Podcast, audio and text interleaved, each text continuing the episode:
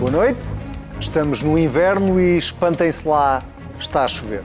Aposto que ninguém estava à espera disto. O nível de precipitação anormalmente intenso nas últimas duas semanas deixou os conselhos de Lisboa, Oeiras, Sintra e Loures alagados, com prejuízos de milhões de euros. Mas desta vez podem ficar descansados que a culpa não vai morrer solteira. Nós estamos a viver aqui um momento único de uma mudança das alterações climáticas. Tem que haver seriedade nas análises que se fazem acerca deste fenómeno. Quer dizer, ou há fenómenos extremos das provocadas alterações climáticas ou não há. Ou há ou não há. Se a culpa é das alterações climáticas, não é nem da, da construção descontrolada nos grandes centros urbanos, nem dos solos cada vez mais impermeabilizados, nem do urbanismo ou da falta dele. Já sabe, daqui para a frente, sempre que a sua casa ou a sua loja ficar inundada, pense nas palavras do Primeiro-Ministro. Aguente-se. Furiosos, ainda não digeriram a fúria. Andam aqui, a, andam aqui a, desde o dia 30 de janeiro que andam aqui a remover. Ouça, habituem-se. Vão ser quatro anos, está a ver? E, e, e habituem-se a viver com aquilo que é a escolha dos portugueses. A pose é de rei, a postura é de quem tem o rei na barriga. António Costa deu esta semana uma entrevista à revista Visão, onde achincalhou o PSD e a Iniciativa Liberal e aproveitou para anunciar que os pobres não vão deixar de ser pobres, mas como é Natal, vão ter mais uns trocos no sapatinho. E entre a próxima semana e o final do ano, um milhão de famílias que têm as prestações mínimas, que beneficiam da tarifa social da, de energia, vão receber mais de 240 euros. E tudo isto porquê? Porque este governo é tão bom, mas tão bom a fazer contas, que até vai fechar o ano com um déficit mais baixo do que o previsto. Nós tínhamos previsto um déficit de 1,9.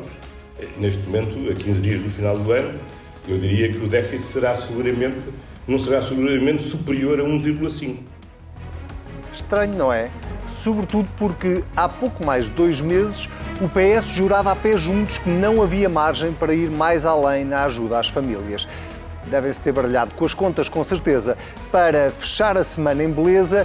Voltando ao rei que mora na barriga de António Costa, o Primeiro-Ministro explicou esta semana porque é que não ligou ao Presidente da Câmara de Lisboa durante as cheias. Não vai contactar eh, Carlos Moedas? Se for necessário contactá-lo, com certeza, qual é o problema? Mas porquê é que não o fez neste caso? Oh, senhora, deixe-se. Não se preocupe com o assunto. Muito bem. Bom Natal. Bom Natal. Obrigado. Obrigado. Olha, posso lhe perguntar, fica-me um ponto de turno, enquanto vivo em minha casa inundada. É isto. Uh, sejam bem-vindos a mais um Contrapoder. Eu sou o Anselmo Crespo, comigo tenho, como de habitual, o Sebastião Bugalho, o Sérgio Sousa Pinto, sejam muito bem-vindos. Vou começar por ti, Sebastião, esta semana uh, e por esta entrevista que António Costa dá à revista Visão, uh, onde, uh, de alguma forma, sei lá, parece que pegou numa metralhadora e decidiu começar a disparar ali em várias direções. Já, já vamos depois ao tema da, da dos 240 euros e do déficit, mas sobretudo a postura mais do que a pose na fotografia, uh, o que é que nos diz sobre a forma como António Costa está a encarar esta maioria absoluta? Bem, uh, digamos que em termos de humildade democrática não ficou exatamente a melhor e a maior das demonstrações. Mas eu também, como não sou uma pessoa exatamente humilde, não vou ser moralista. Não Fal és. Não, falando, falando um bocadinho, falando, não és humilde. Falando um bocadinho, falando um bocadinho, um bocadinho mais a sério. Alguém escrevia há dias algo que talvez nos faça dizer que este tiro pode ser um pouco pela culatra. Porque para quem está atento à realidade no Parlamento, este é o tom de António Costa comum. Aliás, nós vimos o Primeiro-Ministro enxovalhar os líderes parlamentares da oposição vezes sem conta, exatamente com este tom, para alguns mais sobranceiro. Ora, isto não é novidade. Eu acho é que numa entrevista em frente a jornalistas, eh, as pessoas em casa podem estranhar isto, podem não exatamente apreciar este tipo de forma. O conteúdo está lá, é um facto, até mais do que nas últimas vezes que António Costa deu entrevistas neste formato. Mas a forma em si talvez seja questionável. Alguém dizia, se é assim à frente das câmaras, como é que não será atrás? E de facto essa é uma pergunta que fica no ar graças a esta impetuosidade, digamos assim. Sérgio, a maioria absoluta subiu à cabeça de, de António Costa. Boa noite a ambos. Boa noite. Bem, eu, eu, eu, eu não sei se a maioria absoluta subiu à cabeça, uh, mas é evidente que está a ter alguns efeitos secundários indesejáveis. Não é? Eu não gostei nada da entrevista, digo já com toda a frontalidade. Não gostei do tom, não é que alguns considerarão sobranceiro, é sobranceiro, não gostei do tom sobranceiro. Não, não gostei da falta de respeito democrático pelos adversários, pela forma como, como, como, como se lhes referiu. E isto uh, sugere-me aquilo que os gregos chamavam a ubris, quer dizer, a desmesura, a arrogância da desmesura, uma pessoa quando acha que prevaleceu, que venceu, sente que pode uh, exagerar, porque na vida nós temos que saber perder, também temos que saber ganhar, e nunca podemos perder, ter noção de, perder a noção do, do, respeito que é devido aos nossos, uh, aos nossos adversários que connosco de, de, debatem, dialogam, mas não guincham, não guincham, as pessoas não guincham. Portanto, não, não, não gosto do tom ofensivo com, com, com, com, que se referiu aos outros, aos outros participantes no jogo democrático. Portanto, depois há aspectos da entrevista que gostei mais, há outros que gostei mas, menos. Mas deixa-me pegar aí numa coisa que tu dizias, que é, eh, tu dizes uh, alguém que acha que venceu, uh, e, e, na verdade esse é um dos aspectos que António Costa refere na entrevista, que aquilo que ele chama casos e casinhos que são potenciados pela bolha mediática. Ora, o que nós assistimos nos últimos sete, oito meses aquilo que António Costa chama casos e casinhos, já levou à admissão do seu secretário de Estado adjunto, já levou à admissão da Ministra da Saúde. Há quase demissão do Ministro Há quase a demissão do Ministro das Infraestruturas, que ainda assim é o único caso que António Costa valoriza politicamente, porque todos os outros ele chama-lhe casos e casinhos potenciados pela bolha político-mediática. E, e, e, nós temos falado aqui várias semanas, eh, muitas vezes, da, da falta de visão estratégica eh, desta maioria absoluta ou deste, deste mandato do Primeiro-Ministro para o país em várias frentes. Em que é que António Costa tem motivos para se rejubilar por ter vencido? Uh, bom, uh, para além de eleitoralmente que venceu, isso é sim, óbvio. Mas quer dizer, a democracia vence e perde-se. O que é preciso é eh, manter viva a noção de que nós temos que travar dentro de um sistema democrático que só funciona se existir cultura democrática. Nós não podemos dizer eu tive 50% mais um, portanto, uh, aguentem-se. Olha, ou não, como é que foi? Habituem-se. Habituem-se, habituem-se. Nós não, não julgo que não. O aguentem-se era de Fernando Não, não é. Isto é demasiada autossuficiência e demasiada autossatisfação em relação à, à, situação geral do país, não é? Que é uma situação de grande dificuldade para muita gente. Uh, largamente uh, resultado de circunstâncias externas que o Governo e o Primeiro-Ministro não controlam, mas quer dizer, o tom, o, tom, o tom utilizado na, na entrevista pareceu-me impróprio, com toda, com, toda, com toda a franqueza. Todos nós sabemos as dificuldades que o país tem, todos nós sabemos, uh, o, o, todos estamos conscientes do peso da carga fiscal, a carga fiscal, continuamos a ser uma, uma, uma Suécia fiscal, não é verdade? Infelizmente, o nosso Serviço de Saúde, a nossa escola uh, uh, não, não é a sueca, como toda a gente terá noção. Os rendimentos portugueses não são os suecos, os preços convergem muito mais do que, do que os salários, dos rendimentos, e, portanto, continuamos a ser uma espécie de caricatura de uma, de uma social-democracia do norte da Europa, não é? Com uma classe média que também vive numa grande insegurança, porque está há, há largos anos que vem numa trajetória de, de, de, empobrecimento. Portanto, o país tem problemas e os problemas não podem ser escamoteados. Enquanto os problemas forem escamoteados, eu não vejo que que, que haja motivo para uma grande confiança no, no, no, no futuro imediato do país. Uh, isto, isto é a deixa perfeita, Sebastião, para irmos a outro aspecto desta entrevista, que foi o anúncio que o Primeiro-Ministro fez de uh, um pois. apoio extraordinário de 240 euros a, às classes mais baixas ou mais desfavorecidas, um, que resulta de uma poupança uh, que o Governo conseguiu, ou de um novo brilharete, vamos chamar-lhe assim, um novo brilharete com o déficit de, que passa de 1,9 para 1,5. Ainda assim, essa descida de 1,9 para 1,5 está longe uh, de, uh, de, ser totalmente entregue uh, nos 240 euros. Porque... Era aí que eu queria chegar. Aliás, mais do que a forma da entrevista, onde, aliás, subscrevo as críticas que foram feitas aqui, não me, não me distancio delas de todo. Mas, como dizia, não, não, não me encaixo exatamente em alguém que pode fazer críticas à falta de humildade. Mas de qualquer modo, sobre o conteúdo da entrevista, tenho de facto algumas coisas, algumas coisas para dizer, mais do que as fotografias afrodisíacas que a visão trazia esta semana. Mas, A mas, expressão é tua. mas, mas isto para dizer. A expressão é tua. Isto para dizer que, eh, apesar de também ser um queque lesado pela entrevista do Primeiro-Ministro, que criticou de forma muito veemente queques. os queques, sendo que eu já ouvi com calças bege muito mais vezes do que, os- do que o atual Presidente da Iniciativa Liberal, que anda frequentemente calças de ganga. Mas, mas indo mesmo à política que interessa. Sim. A grande história desta entrevista é uma grande mentira, e tem que ser dito assim, porque passaram quatro semanas do orçamento ser aprovado no Parlamento e o Primeiro-Ministro, no fundo, vem dizer não interessa nada aquilo que o meu governo disse ao Parlamento e mostrou ao Parlamento e aprovou no Parlamento, porque afinal o déficit vai ser 0,4 pontos abaixo daquilo que eu disse que ia ser, o que dá mais ou menos 920 milhões, mil milhões Quase de mil milhões de euros. mil milhões de euros. Portanto, quer dizer, isto é muito grave. E é muito grave por uma razão política e é muito grave por uma razão económica. Eu, se me deres tempo, explico as duas. Dou, dou, claro. A, a razão política. 7 de outubro de 2022, que foi há muito pouco tempo, como podemos todos concordar, o líder parlamentar do PS disse esta frase: O governo utilizou toda a margem até ao limite do déficit que tinha no orçamento para ajudar as famílias e as empresas.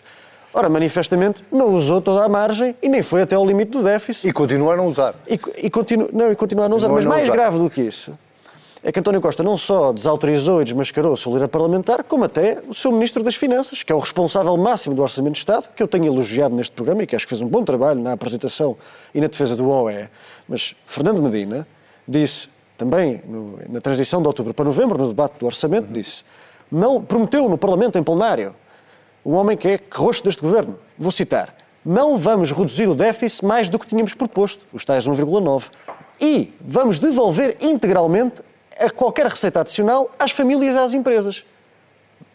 Ministro das Finanças, há dois meses. Dois meses depois, um orçamento aprovado depois, o Sr. Primeiro-Ministro vem dizer: não, não, afinal o déficit vai ser mais pequeno, depois de todas estas juras, e não há grande devolução, como tu dizias, através deste apoio, por mais que eu seja a favor do Não, a apoio. devolução não é total, não é? Que os mil milhões de euros temos- não estão a nós- ser devolvidos obviamente, nem vão ser. na sua Agora, nós temos que nos perguntar é o que é que os eleitores do Partido Socialista, que deram a maioria absoluta a António Costa, que lhe dá este sorriso e, este, esta autoestima toda, o que é que um eleitor do Partido Socialista acha disto? Que é, até os senhores tinham mais mil milhões de euros no banco e não, nos- e não ajudaram as famílias e as empresas porque, porque nos disseram que não tinham e afinal tinham. E mais do que isso, os acordos eh, fechados e assinados em concertação social, que entraram, que foram negociados, tendo como premissa a meta de 1,9% de déficit, entre outras, inclusivamente a da inflação, que também vai ser diferente. Então significa que o governo diz que tinha menos dinheiro e não deu tanto dinheiro ao Estado, às empresas, aos sindicatos. Quer dizer, se eu fosse um sindicalista que assinou o acordo com a função pública, com o governo, hoje. como é que eu fico? Qual é a credibilidade que eu tenho em relação aos, meus, aos, aos membros do meu sindicato? Qual é a minha credibilidade enquanto representante de uma confederação de empresas, ao comércio, aos serviços, em relação às indústrias que defendo? Eu fui enganado. O eleitor do PS foi enganado. Quem, assinou um acordo com o governo em concertação social foi enganado. Quem assinou um acordo com o governo em termos sindicais para a função pública foram enganados. Foram todos enganados. Quer dizer, eu não, é uma coisa num espaço de semanas. Acordos que supostamente iam durar quatro anos. Quer dizer, duraram quatro anos, não duraram quatro semanas. Sérgio, e os eh, beneficiários destes 240 euros estão a ser enganados? Não. Eu acho que esta medida é uma medida muito mais bem desenhada do que a anterior dos 125 euros, porque esta dirige-se eh, a quem verdadeiramente precisa e nós vivemos, nós não vivemos noutro país, é neste país que vivemos e nós vivemos onde, num país onde 240 euros fazem muita diferença eh, para muitas famílias e é para essas famílias que os, que que os recursos devem ser direcionados e, portanto, acho que é uma política acertada, ao contrário da outra, como tive na altura a ocasião de dizer, que não faz nenhum sentido. A classe média precisa de ajuda, que, claro que precisa, mas não, não são 25 euros que vão, vão, mudar a vida de ninguém. A classe média não são as pessoas que recebem o, o salário mínimo. A classe média não são aqueles que têm rendimentos tão baixos que estão dispensados de pagar IRS. O país tem uma classe média empobrecida, que é uma das coisas que nunca, nunca apareceu. Nós temos uma porcentagem da população em risco de pobreza antes das transferências sociais. Temos falado repetidamente disto, que, que, é inaceitável. Temos portugueses que trabalham e continuam pobres, o que também é inaceitável. Uh, temos problemas com o crescimento que negamos e, portanto, não temos problema do ponto de vista do governo, parece que não temos problemas nenhums com o crescimento económico. Temos uma sangria demográfica que o governo também já consegue desmentir e dizer que ela não existe.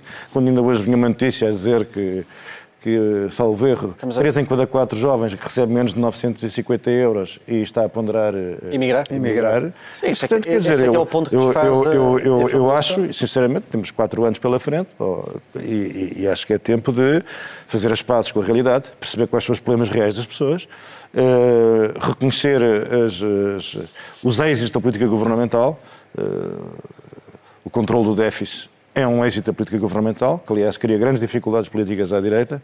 Uh, o Primeiro-Ministro anunciou uma importante meta, que é uh, baixar, uh, no fim deste ciclo político, baixar a dívida em rácio do PIB para bastante abaixo de 100%, o que também é uma notícia importante, não é só para o Estado, é para, o, para as empresas e para os particulares. Todos nós pagamos um prémio de risco geral, para, para o país em geral. Portanto, é preciso também não escamotear os êxitos deste, deste, deste governo. Mas Agora, deixa-me só perguntar-te isto. Esta, esta redução do déficit de 1,9 para 1,5, ou pelo menos.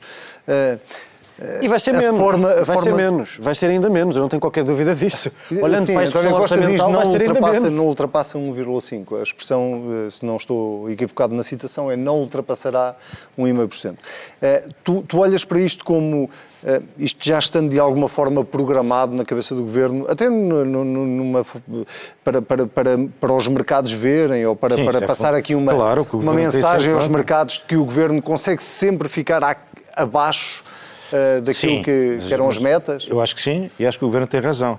Agora, o que me parece evidente é que a sociedade portuguesa uh, está a pagar um preço elevado pela, pela, pela, pela insuficiência, pela modéstia do, do, investimento. Quer dizer, somos um país onde não há investimento, portanto, não havendo investimento, neste, em circunstâncias como estas, não se, não se vê de onde é que possa vir o crescimento, senão do investimento. Também o investimento agora, eh, se não for bem, bem, bem, bem, bem identificado, corremos o risco de, de, de, de uh, funcionar uh, em contravapor relativamente às políticas de subida de taxas de juros para combater a inflação, Sim. mas sem investimento não há crescimento, sem crescimento não há melhoria das condições de vida das pessoas.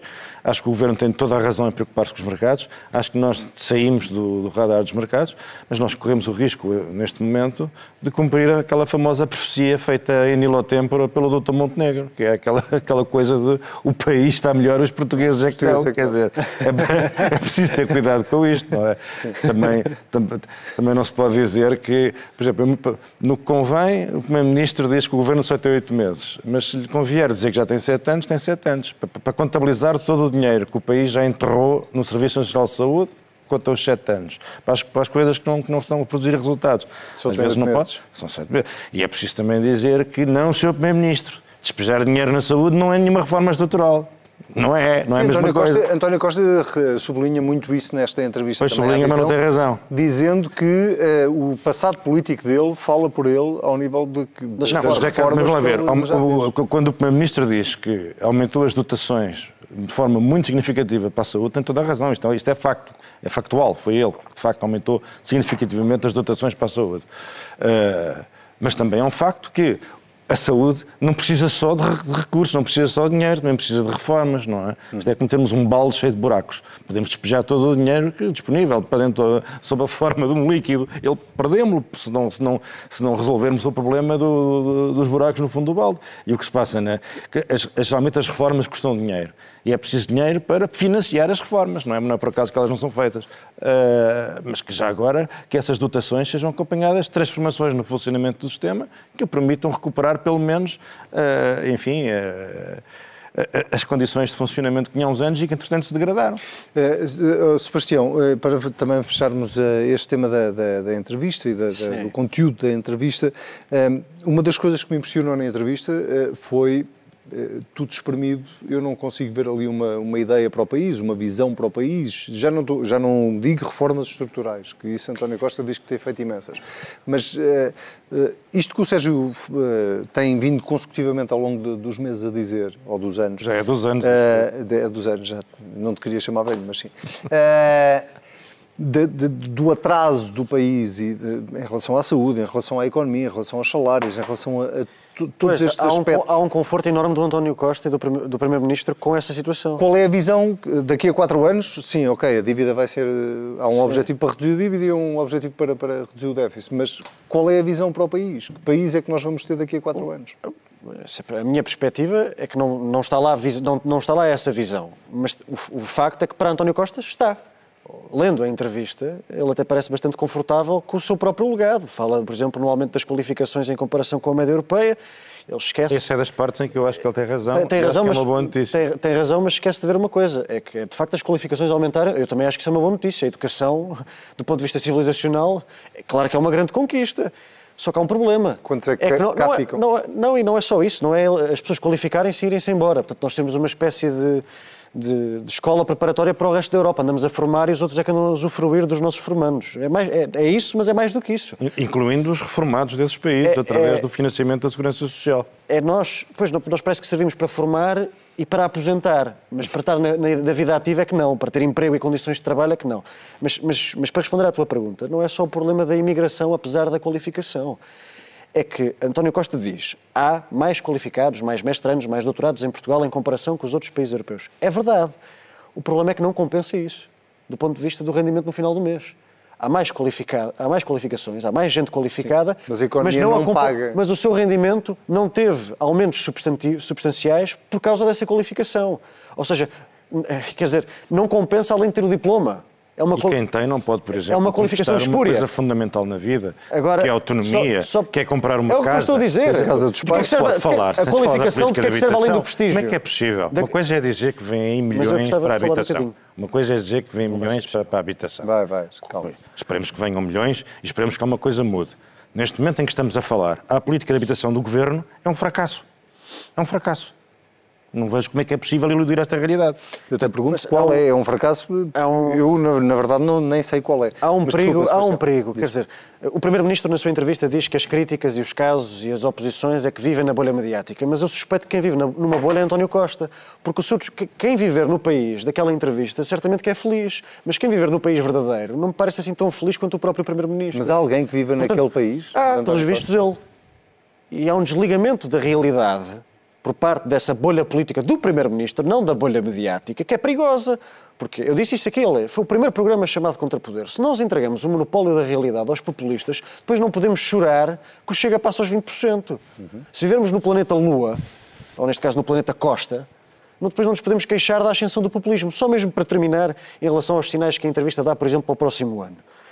Hum, é muito interessante que há, um- há- há uma mensagem quase transversal a toda, a toda esta confiança, que é muito mais do que política, é financeira. Há uma confiança financeira de António Costa nesta entrevista. Nota-se claramente que o Primeiro-Ministro tem dinheiro para gastar.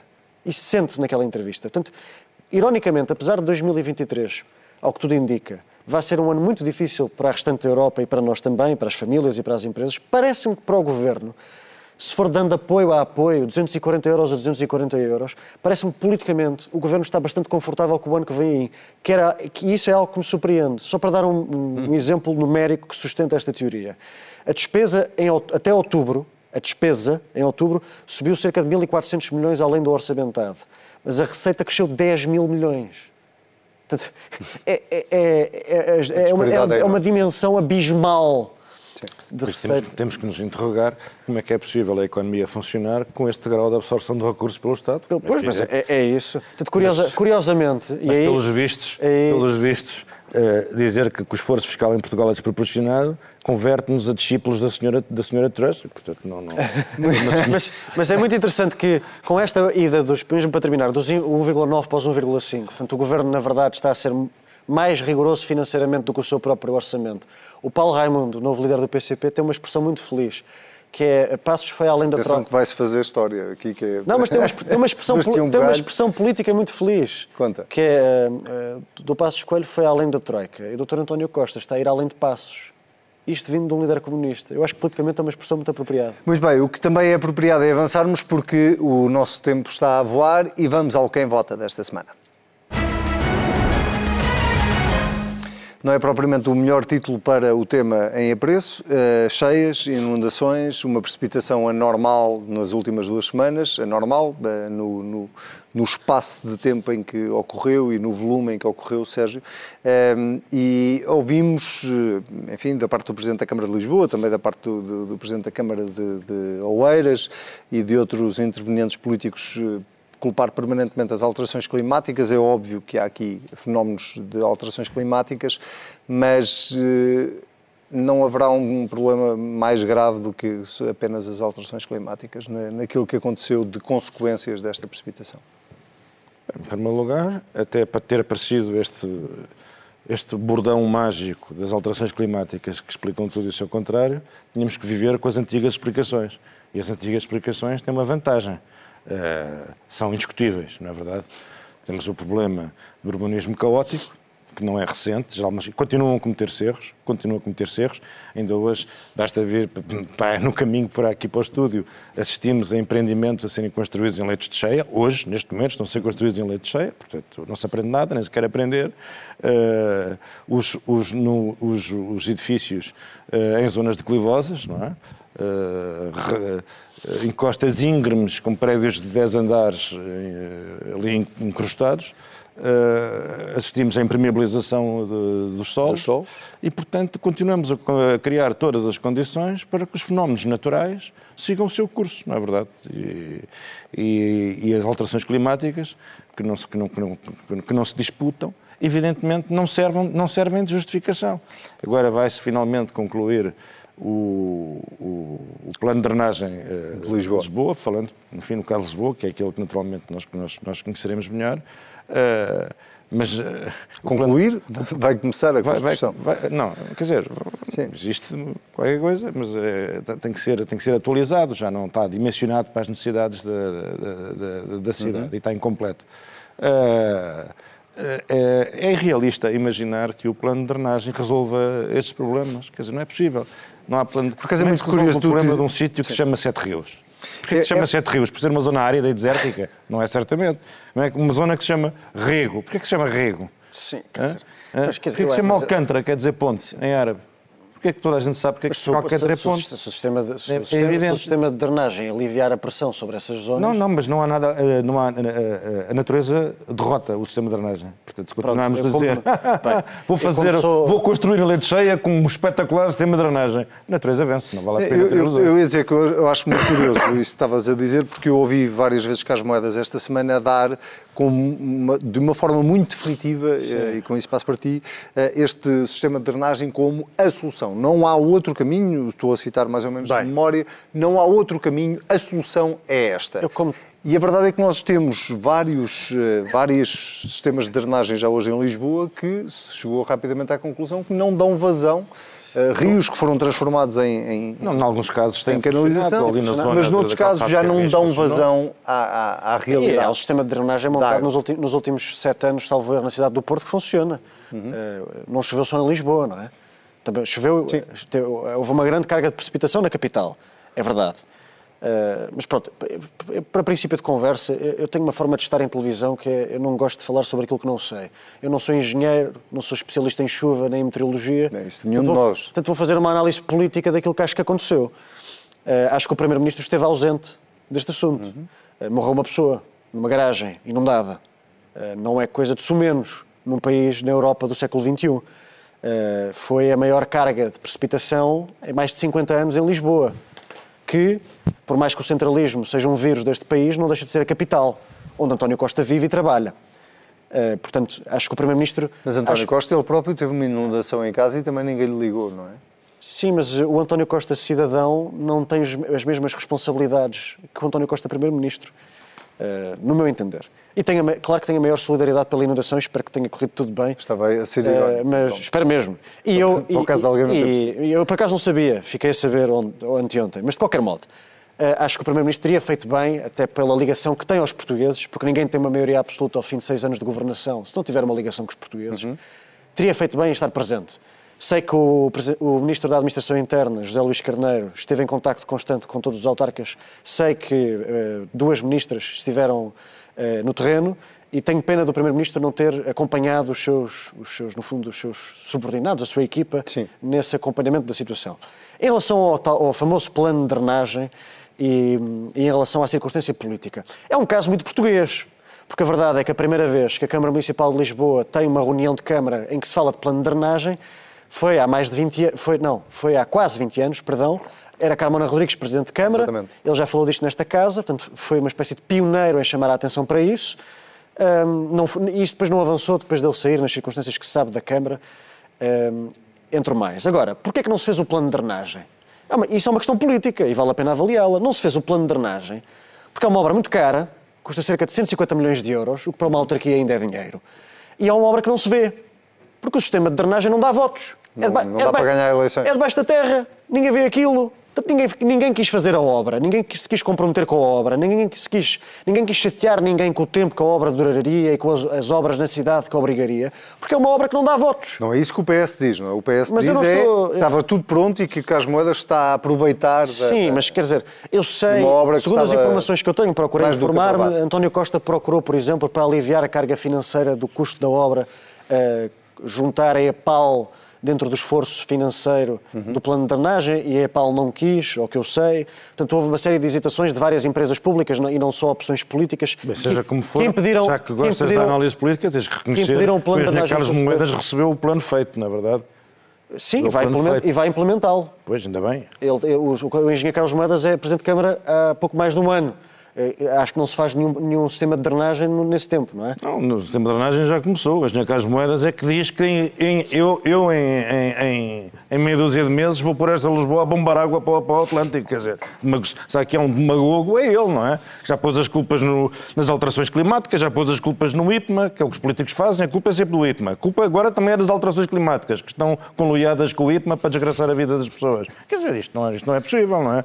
As políticas públicas pelas quais os políticos legitimamente devem ser, devem ser julgados têm a ver com as políticas urbanísticas. Mas quando nós, nós vemos, nós vemos na zona, nós vemos no Conselho de Lourdes, nós vemos no Conselho de Lisboa, nós vemos no Conselho de Oeiras, nós vemos as construções em leite cheia. Não é preciso ser um gênio da arquitetura paisagística para ver os prédios a crescerem como cogumelos nos, nos, nos leitos de cheia. E depois é preciso perceber outra coisa, que ninguém tem culpa que é o clima mediterrâneo em que nós vivemos. No clima mediterrâneo caracteriza-se por esses picos. A secura no estio, a secura no verão, um longo período de seca sem chuva nenhuma e depois chuvadas eh, brutais eh, no outono, eh, no inverno e às vezes na primavera. É assim, é o nosso clima, o clima mediterrâneo que é assim em toda a parte. Porque assim não fala agora, parece que agora descobrimos tudo.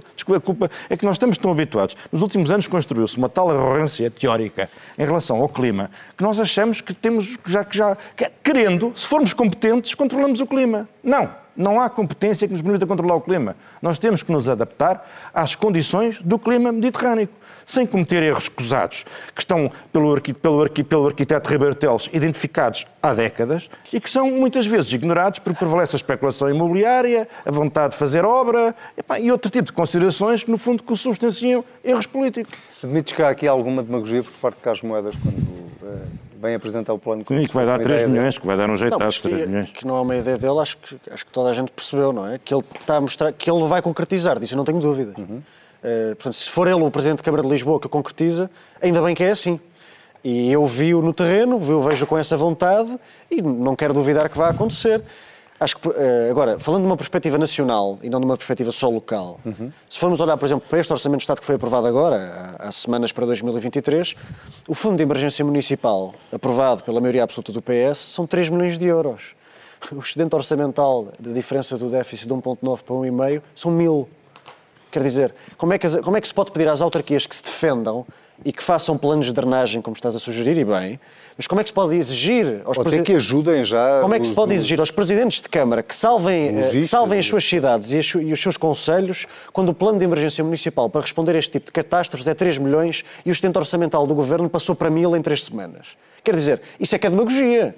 É esta gestão orçamental, assim, de olhos fechados. De... Isso é que é navegar à vista com a vida das pessoas. Isso é que é demagogia. Demagogia é um Presidente de Câmara dizer preciso do apoio do Governo, preciso Mas do precisa, auxílio mas do precisam Governo. todos. E já tenho aqui 3 milhões. 3 milhões é menos do que o Oeiras disponibilizou, é, me- é o mesmo do que o Lourdes É o que o. Governo disponibilizou no Orçamento do Estado, aprovado pela maioria absoluta do Partido Socialista, para o Fundo de Emergência Municipal. São 3 milhões, Sérgio. Está no Orçamento.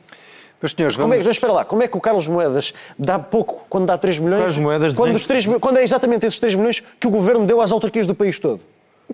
Como é que- a Câmara de é Lisboa que- não tem o direito de se queixar. As outras câmaras até podem ter. É uma Câmara que gera mais de mil milhões de orçamento. E, te- e diz que tem 3 milhões. E diz que tem 3 milhões para correr a situações de emergência. 3 milhões, por coincidência, é exatamente a mesma quantia que o governo do PS disponibilizou a todas as autarquias do Fundo de Emergência Municipal neste Orçamento de Estado. Também são só 3 milhões. Mas, ó, ó, Como é que ó, isto não é demagogia Sebastião, também?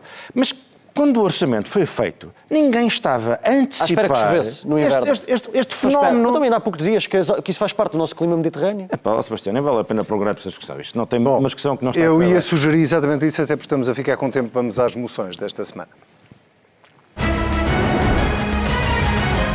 E esta semana começo eu, tenho uma moção de confiança ao Parlamento Europeu, foi uma das notícias que marcou esta semana, nomeadamente à Presidente eh, Roberta Metsola, que depois do escândalo que levou à detenção da Vice-Presidente do Parlamento Europeu por suspeitas de corrupção, não veio com aquela lenga-lenga que estamos habituados aqui em Portugal, do à justiça, o que é da justiça, à política, o que é da política.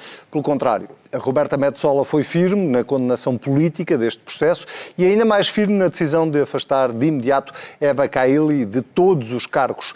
Ah, e, Sebastião, Se- Sérgio, uma, uma, um- uma opinião rápida, eh, começo por ti, Sebastião, sobre, sobre este caso, sobre este processo, eh, que veio de alguma forma lançar aqui o debate sobre até que ponto é que as instituições europeias ou, eh, eh, estão, estão ou não estão em risco, ou estão ou não estão a soldo de eh, países como o Qatar, ou de, de, enfim, de outros interesses de outro De outros lado. países até. De outros países. Há uma enorme, pelos vistos, há uma enorme perme- permeabilidade do Parlamento Europeu do e das instituições europeias, exatamente. Não é só nas inundações, mas há uma enorme permeabilidade a esse tipo de subornos e de tentativa de condicionamento político eh, em relação à realidade de Bruxelas. O Sérgio Sousa Pinto esteve lá 10 anos e saberá certamente melhor do que eu e poderá dar um testemunho do tipo de coisas boas ou menos boas que viu por lá. Eu só, tenho, só queria dizer uma coisa que acho que é lamentável, que é o enorme cinismo desta gente.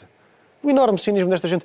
Há dois suspeitos que presidiram ao Comitê de Direitos Humanos do Parlamento Europeu f- e andavam a vender as suas opiniões sobre direitos humanos a um país. Quer dizer, é isto que queremos da democracia europeia?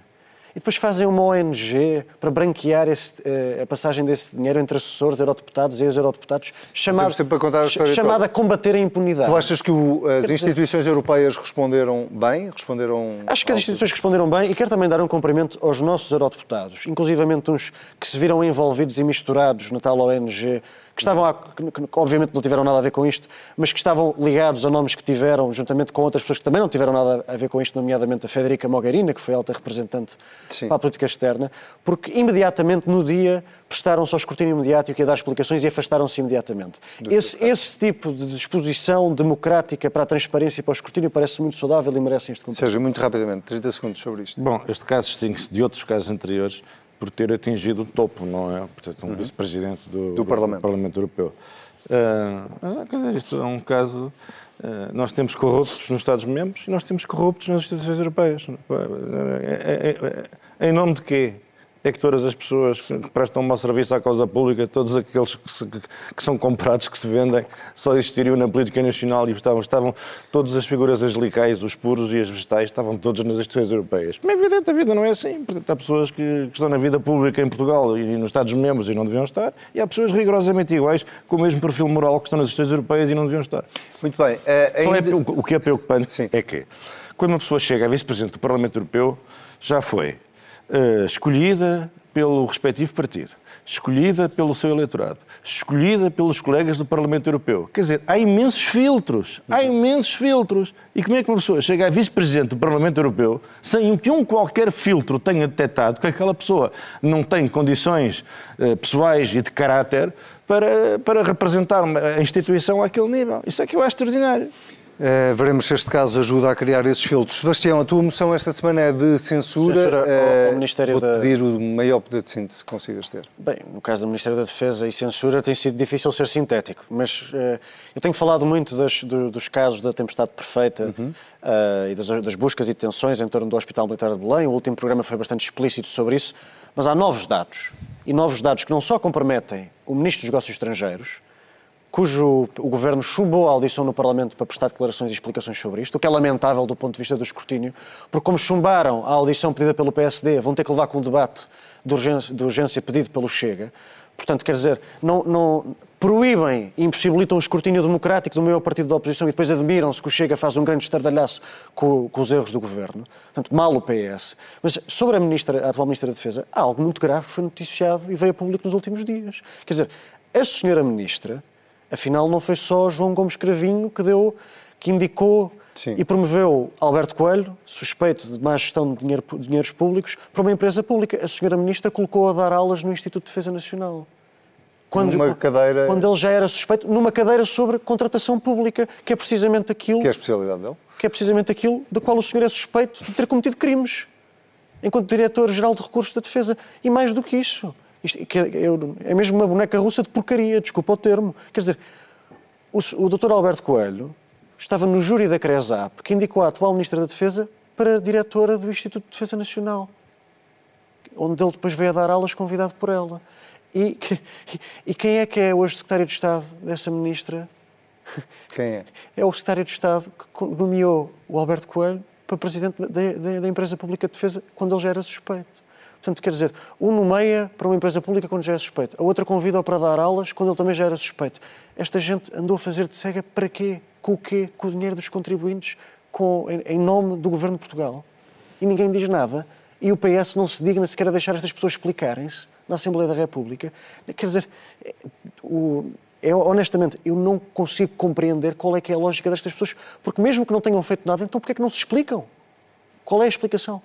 E na Casa da Democracia. Sérgio, a tua moção esta semana, presumo, é de confiança. Sim, é uma, falar, falar de uma coisa boa e positiva, também é preciso. Eh, esta semana ocorreu um avanço tecnológico potencialmente de proporções extraordinárias para, para, para a humanidade que foi o avanço que se produziu na fusão nuclear. Uhum. Foi possível pela primeira vez, no processo de gerar energia nuclear através de um processo de fusão nuclear, gerar mais energia do que, do que aquela que é consumida nesse processo. Para produzir-se. Ou seja, isso anuncia a possibilidade, que não, é, não será ainda para amanhã nem para depois da manhã, mas a possibilidade de podermos recorrer à energia nuclear sem produção de resíduos uh, e, portanto, e termos, sobretudo, acesso a uma, a uma, a uma, a uma, a uma fonte de energia inesgotável. Portanto, veja-se, veja-se, quer dizer, o que isto tem de promissor uh, para a humanidade. Uh, eu logo no, eu acho que isto é na fase em que estamos no das meio nossas vidas. tristeza toda, eu acho que é, que, é, que vale a pena falar de falar da, da, da, dos avanços na fusão nuclear. Muito bem, eu vou pedir desculpa à nossa Susana Peixoto, que já não está, já, o nosso tempo já se esgotou, mas é o último programa do ano. Eu vou-vos pedir rápida, rapidamente que me deem as vossas sugestões, porque eu acho que as pessoas merecem o vosso presente a minha, a minha sugestão é muito breve e é, e é uma homenagem, um tributo a uma mulher que partiu esta semana. A Maria Manuel Viana era socialista, escritora e intelectual portuguesa. O Partido Socialista apresentou um voto de pesar uh, à Maria Manuel Viana, e bem, e o meu cumprimento também é isso foi uma mulher a que eu tive a honra de chamar amigo e de aprender muito com ela e de debater com ela e de aprender com a divergência e com a enorme elegância intelectual que ela tinha e, e deixar só aqui claro que Portugal teve sorte de contar com uma mulher como Maria Manuel Viana no seu panorama político e cultural e fica aqui a minha mais sentida homenagem. Para além da sentida homenagem, há também uma obra que vale a pena, uh, obviamente, uh, conhecer. Sim. Sérgio. Ora bem, então eu trago aqui um livro da, da, da Mary Beard, já não é a primeira vez que este livro, o Sebastião já trouxe aqui os 12 Césares, salvo erro. É este livro não é muito diferente, publicado pela magnífica Gradiva, e é um livro que nos fala sobre a maneira como nós vemos as imagens, e como na antiguidade, como no passado, se viam as, as imagens, muitas das quais ainda hoje nós podemos ver.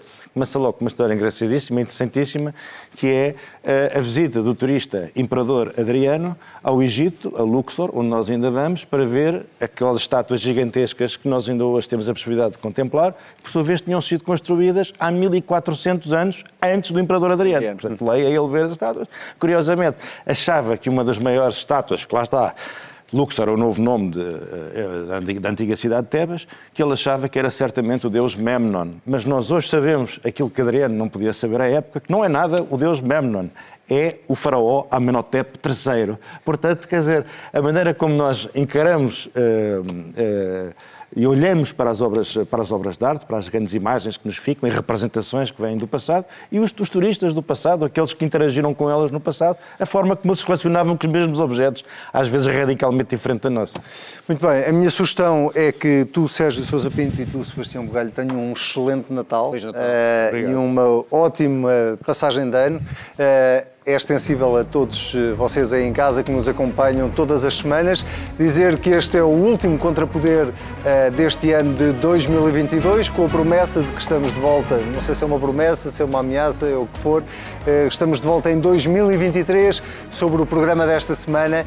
Eh, Já sabe, se quiser voltar a ver, basta ir a cnnportugal.pt. Se quiser ouvir, estamos em todas as plataformas de podcast. Boas festas para todos.